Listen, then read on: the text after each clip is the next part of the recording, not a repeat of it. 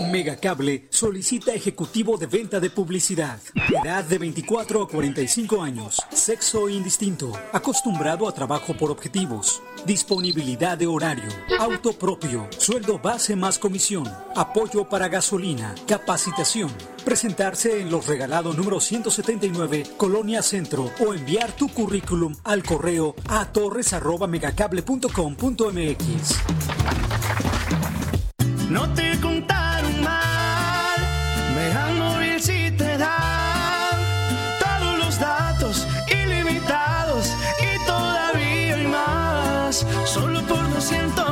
200 pesos sin perder mi línea, tengo cobertura en cualquier esquina.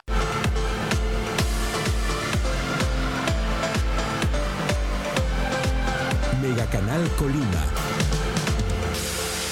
¿Qué tal? Muy buenas tardes. Yo soy Alejandra Arechiga y en nombre de Ulises Zamarroni les invito a que nos acompañen durante los siguientes minutos en este corte informativo de Mega Noticias Colima, porque le tenemos preparada información importante, eh, hechos que han ocurrido en el transcurso de este día, durante las últimas horas también del día de ayer y además le estaremos presentando información eh, que tendremos, avances de nuestro noticiero de hoy por la noche con nuestra compañera Dinora Aguirre.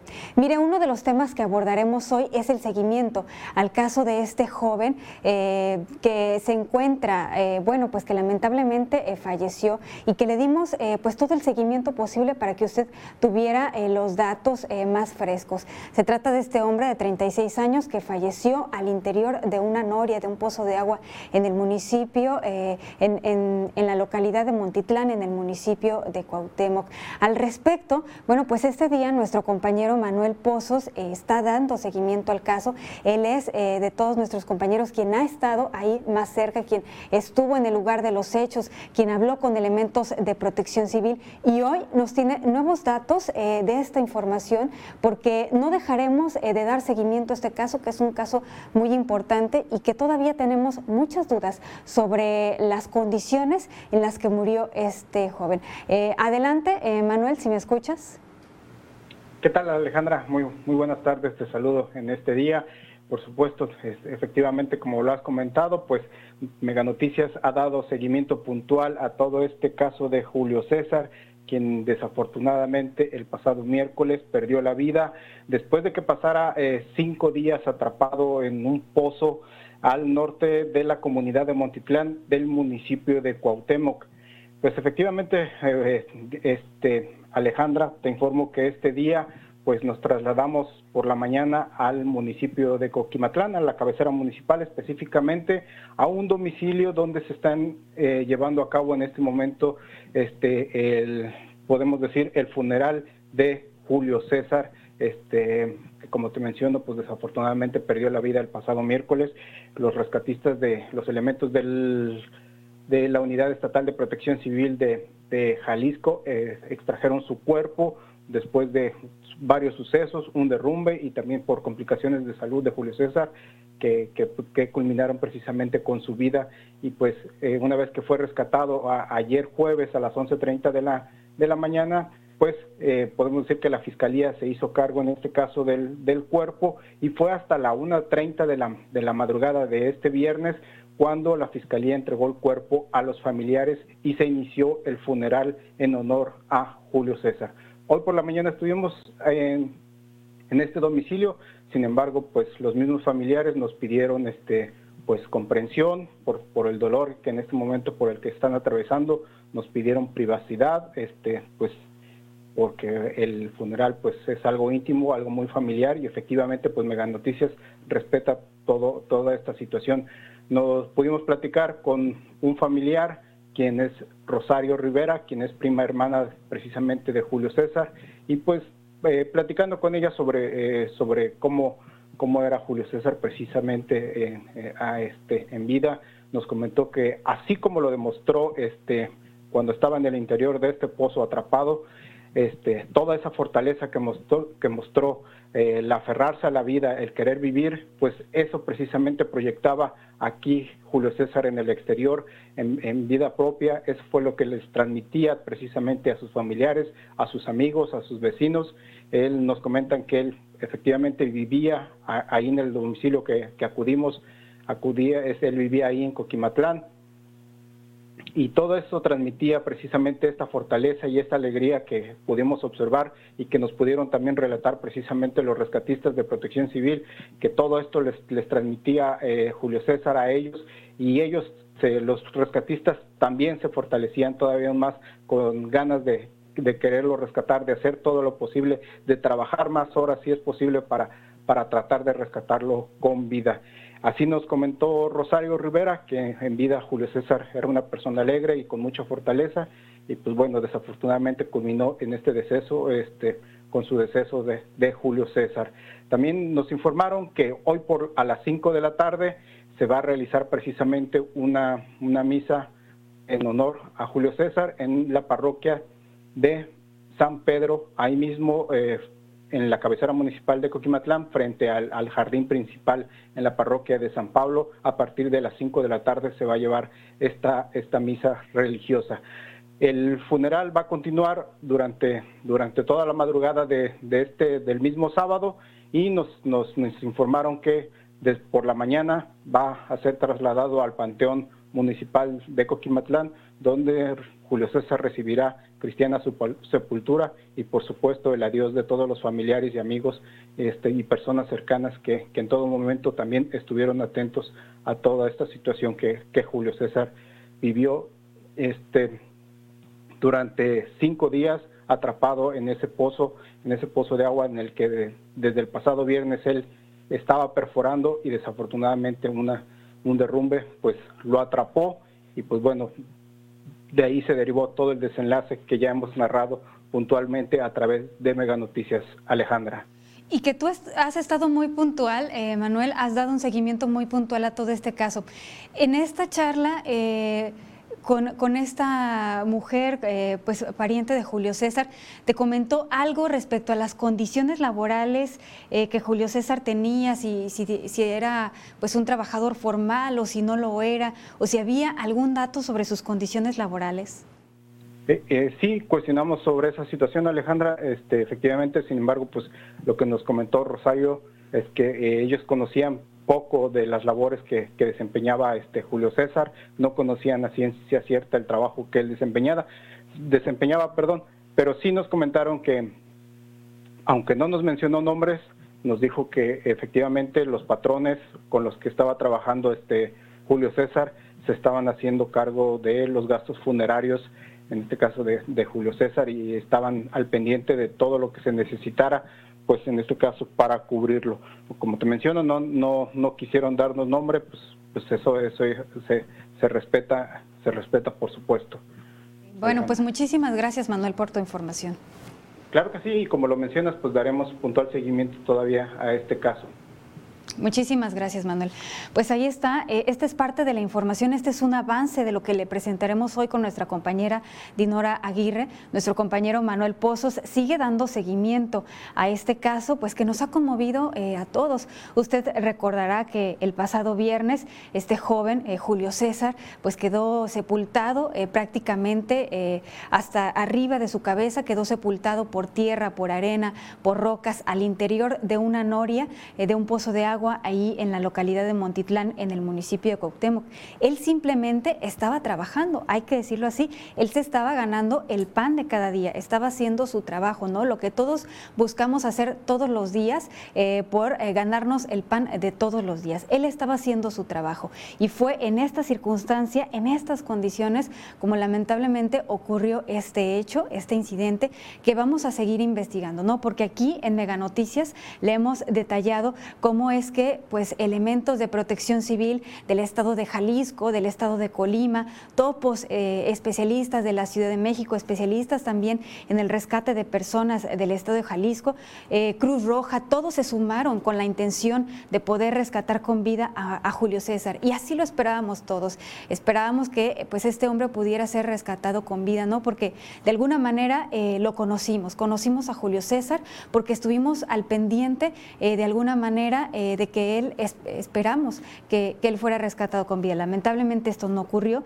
y tuvimos que dar la terrible noticia de que él había fallecido aún, pese a todos los intentos, pese a todos los trabajos por rescatarlo con vida. Ahora, lo que tenemos que investigar es bajo qué condiciones trabajaba él. Esa fue la intención de que nuestro compañero Manuel Pozos acudiera ahí con la familia, ¿no? Porque hasta ahora las autoridades, ni las estatales ni las federales, eh, hablamos de la Secretaría del Trabajo, la delegación también, el IMSS, ninguna autoridad ha salido a decir cuáles eran las condiciones en que trabajaba este hombre de 36 años, Julio César, que murió bajo estas terribles condiciones. Eh, no podemos imaginar eh, la desesperación que sentía, el, sufrimiento o los sentimientos que él tenía al estar ahí atrapado durante varios días en ese pozo de agua. Nuestra compañera Karina Solano está investigando otro ángulo de esta información, ¿no? Justamente para saber cuáles son eh, las condiciones laborales eh, bajo las cuales trabajaba este hombre. Eh, Karina, si nos escuchas, por favor, coméntanos, por favor, lo que has investigado este día para dar seguimiento al caso, pues, de Julio César, este hombre que lamentablemente falleció en el intento de ser rescatado.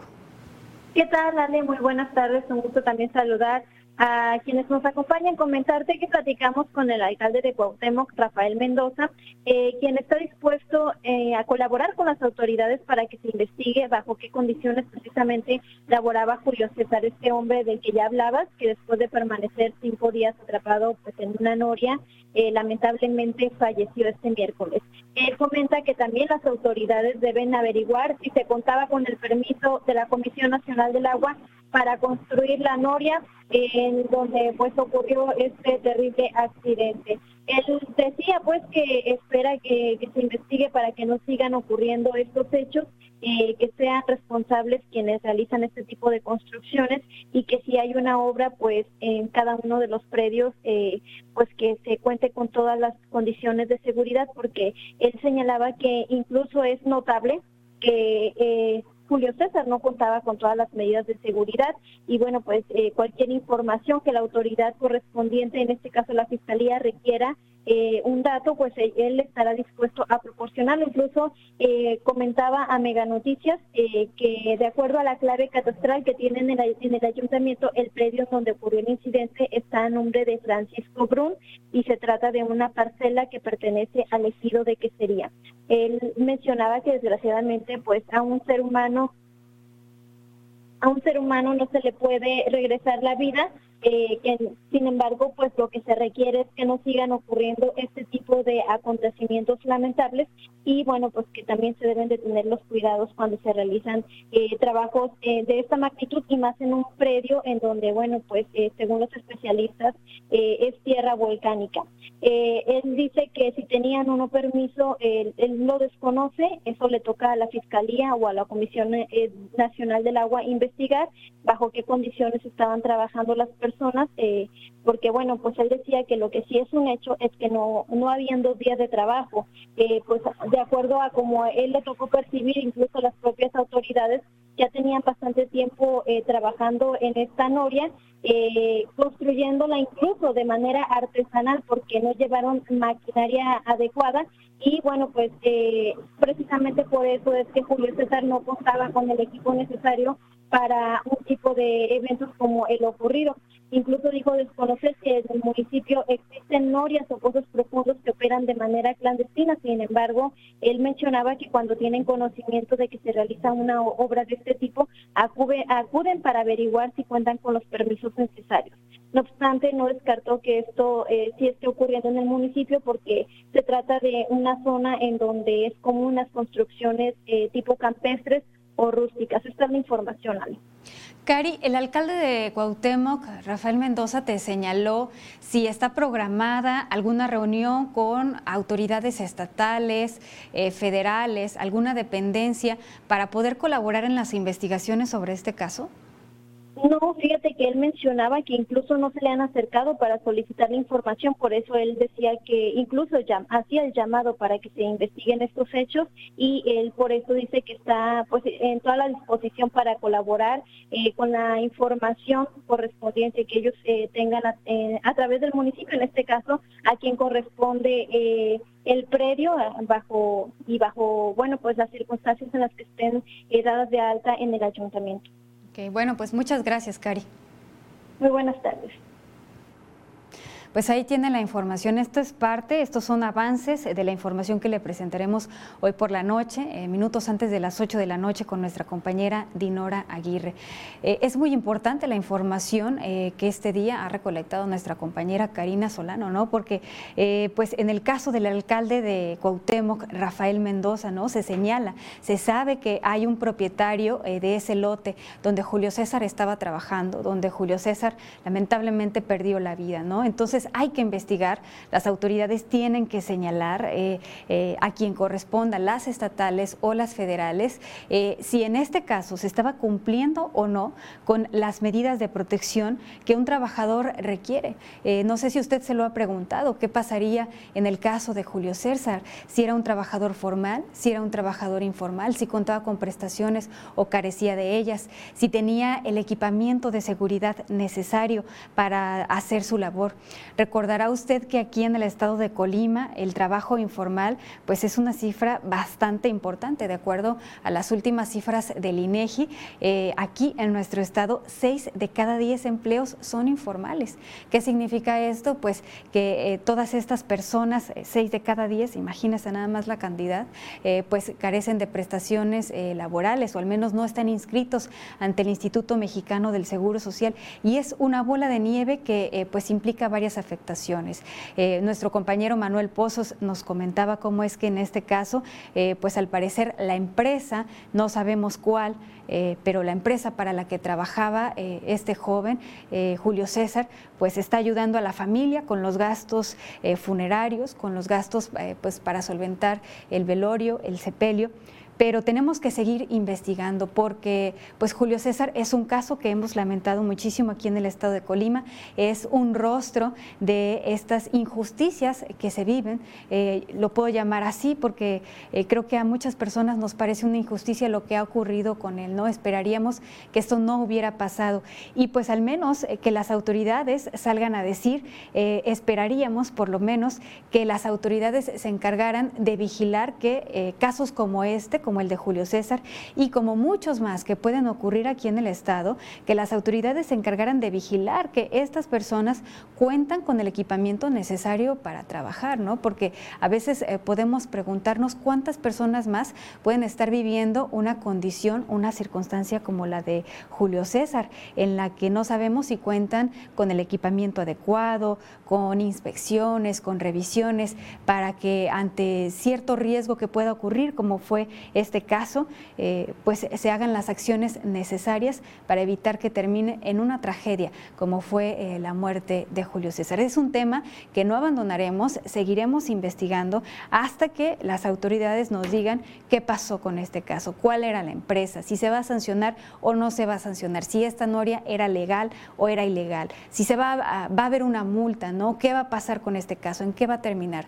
No, esperamos que, que las autoridades tomen el caso, que no termine así, porque recordará incluso estuvo el caso de estos menores de edad, un niño y una niña, hablando de condiciones laborales injustas. Si recordará este caso de dos niños mixtecos indígenas que fallecieron ahí en el municipio de Tecomán cuando eh, dentro de un accidente automovilístico, cuando acompañaban a sus padres al corte de limón ahí en el municipio de Tecomán, el vehículo en el que viajaban junto con varias personas más volcó dentro de un canal y estos pequeños un niño y una niña que iban pues con sus padres al corte de limón ahí en Tecomán, fallecieron, ¿no? Eh, inmediatamente y posteriormente recuperaron eh, los cuerpos. Sobre este hecho que también está relacionado con un tema laboral, eh, para saber si trabajan bajo las condiciones adecuadas o no, las autoridades tampoco salieron a decir nada, ni la Secretaría Estatal del Trabajo, ni la delegación, ni el IMSS.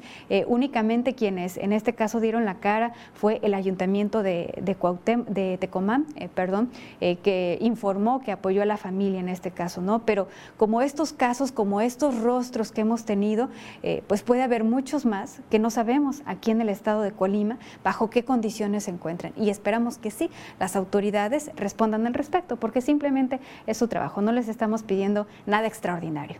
Pero bueno, seguiremos dando eh, seguimiento a este tema. Tenemos más información. Mire, eh, pues tenemos la actualización de casos de COVID, de la pandemia por COVID-19 que se registran aquí en el estado de Colima. Eh, recordará que pues le hemos presentado los casos. Y la última información que ha dado a conocer la Secretaría de Salud respecto a los casos confirmados, mire, aquí en el estado de Colima, pues se registran ya 476 casos activos, 4.806 personas se han recuperado y 698 defunciones. Ya en el estado eh, de Colima, eh, pues se acumulan 5.933 eh, casos positivos.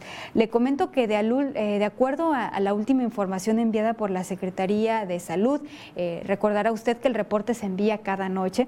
Bueno, pues un bebé de menos de un año de edad se encuentra entre los 59, entre los 54 casos positivos, los últimos registrados en las últimas 24 horas para alcanzar la cifra ya de 5.987 casos acumulados en todo el estado.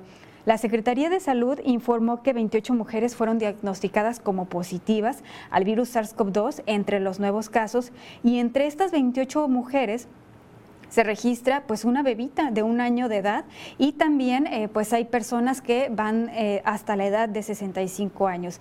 De estas 28 mujeres que están entre los nuevos casos, 26 reciben atención ambulatoria, una está hospitalizada no grave y, eh, y una grave. Por residencia, 11 son de Villa de Álvarez, 8 de Colima, 4 de Manzanillo, 3 de Cuauhtémoc, una de Coquimatlán y una más del municipio de Tecomán. A su vez, los varones diagnosticados positivos fueron 26 con edades entre los 25 y más de 65 años, de los cuales 23 reciben atención ambulatoria, tres están hospitalizados graves y por residencia nueve son de Villa de Álvarez, ocho de Colima, cinco de Manzanillo, dos de Ixlahuacán, uno de Coquimatlán y uno de Tecomán. Además, pues en esta última jornada se registran tres defunciones por COVID-19. Se trata de dos hombres y una mujer entre los 55 y más de 65 años de edad, de los cuales dos de estas personas fallecieron eran de Villa de Álvarez y una más de Colima. Mire, con esto, porque el gráfico que le estábamos presentando eh, hace un momento eh, tenía un error, con esto pues ya se alcanzan los 301 decesos acumulados eh, por esta causa. En esta jornada, pues además se registró un caso, un caso foráneo. Se trata de un varón de 50 años que recibe atención ambulatoria y recordará usted que por lineamiento federal, pues estos casos, los foráneos, no se registran aquí en el estado de Colima.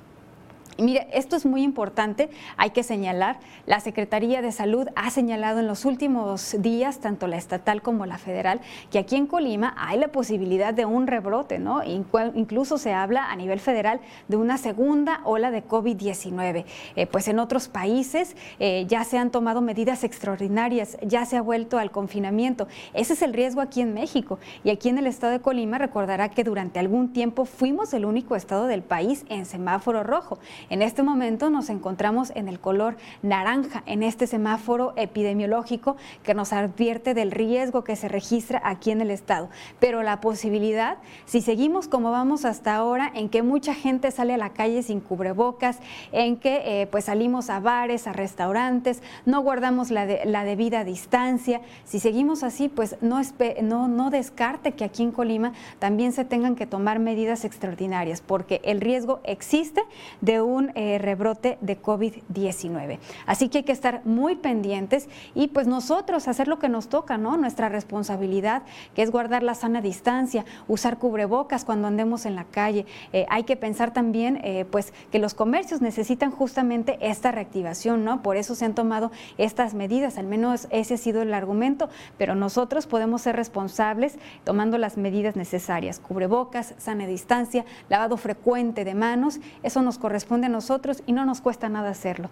Y pues bueno, acuérdense que el tema eh, de la salud pues es, eh, es un tema de salud pública y nos conviene a todos seguir estas medidas. Pasamos a otra información, mire, eh, pues son varios ya eventos aquí en el estado de Colima los que se han cancelado, como pues a consecuencia del COVID-19, de esta pandemia que estamos viviendo en nuestro país y que pues eh, debemos tomar estas medidas eh, pues para que no se agrave aún más de lo que ya se está registrando. Bueno, pues al respecto, este día se ha dado a conocer nueva información porque el alcalde de Comala, Donaldo Zúñiga, pues anunció la cancelación de las fiestas eh, charrotaurinas de Comala.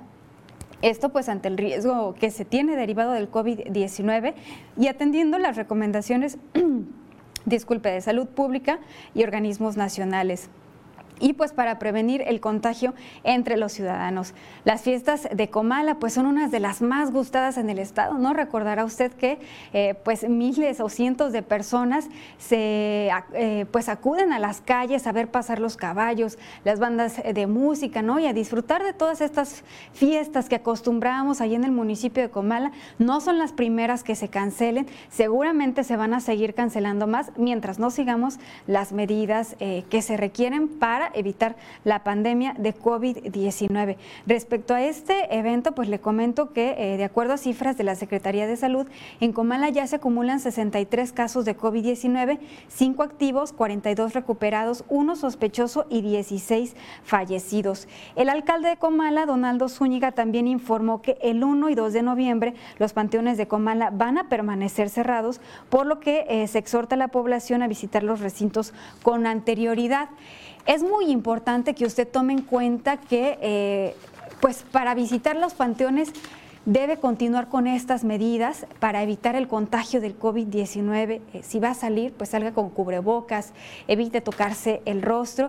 Y el objetivo de, estas cancelaciones, tanto del cierre de los panteones municipales el 1 y 2 de noviembre, como de la cancelación de las fiestas eh, de Comala, en este caso, pues es evitar una mayor cantidad de contagios. Entonces, pues nos conviene eh, seguir estas medidas. Sabemos que impacta a muchas personas, impacta el turismo, impacta la economía eh, impacta también las actividades de ocio, de ocio perdón, pero pues son eh, actividades, eh, cancelaciones que al final pues nos convienen a todos.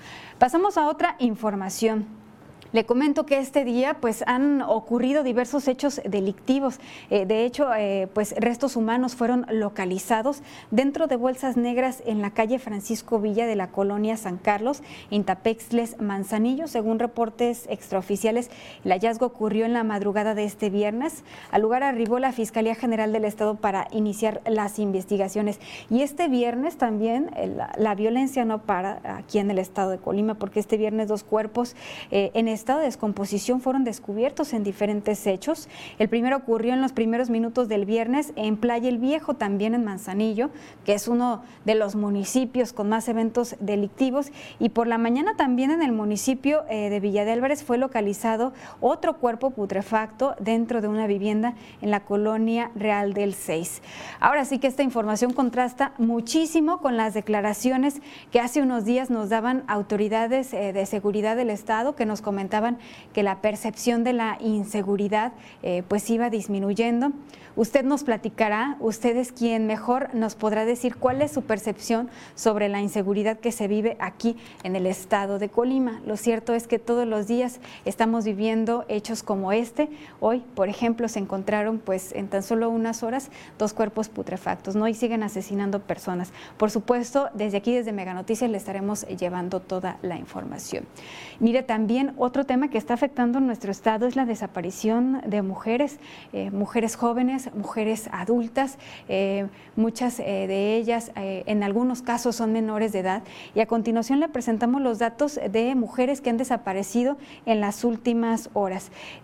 una de ellas, bueno, por estas tres mujeres se han emitido el alertas Amber. La Fiscalía del Estado detalla que una de ellas es Claudia Karina Escalera Checa, de 35 años. Ella es de complexión robusta, mide unos 65 metros de estatura, tez morena y cabello largo, negro ondulado. Claudia fue vista por última vez el 18 de octubre en un domicilio de la colonia Emiliano Zapata en Villa de Álvarez. Otra de las mujeres eh, desaparecidas es María Guadalupe Ramírez Gutiérrez, de 38 años. Ella es de complexión delgada, eh, tez morena clara. Mide unos 62 metros de estatura, tiene cabello largo y ondulado, y eh, color castaño oscuro. María Guadalupe fue vista por última vez el 19 de octubre eh, pasado cuando ella salía de un domicilio ubicado en la colonia Rancho Blanco, en el municipio también de Villa de Álvarez.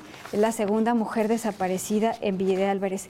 Y bueno, pues eh, mire, esta alerta Amber también se había emitido en las últimas horas de Carla Yesamín Campos Cortés. Afortunadamente, en los últimos minutos nos han informado que ella ya fue localizada.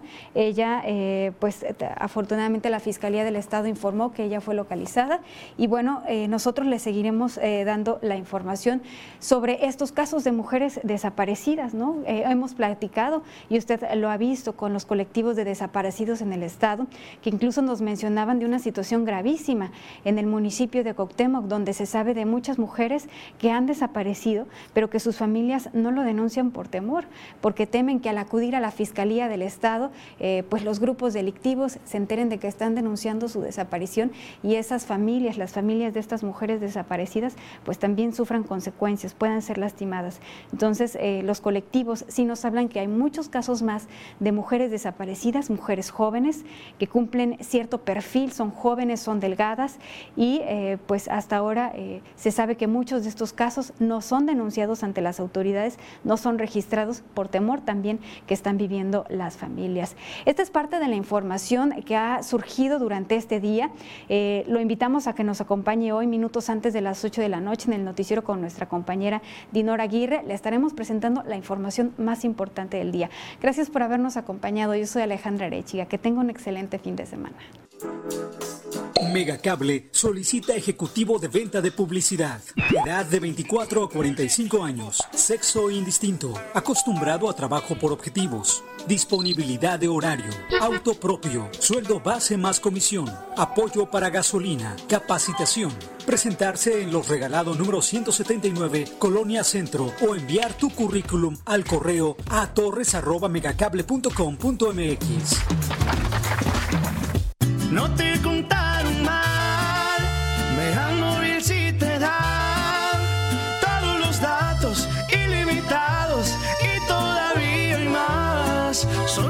800 pesos sin perder mi línea. Tengo cobertura en cualquier esquina.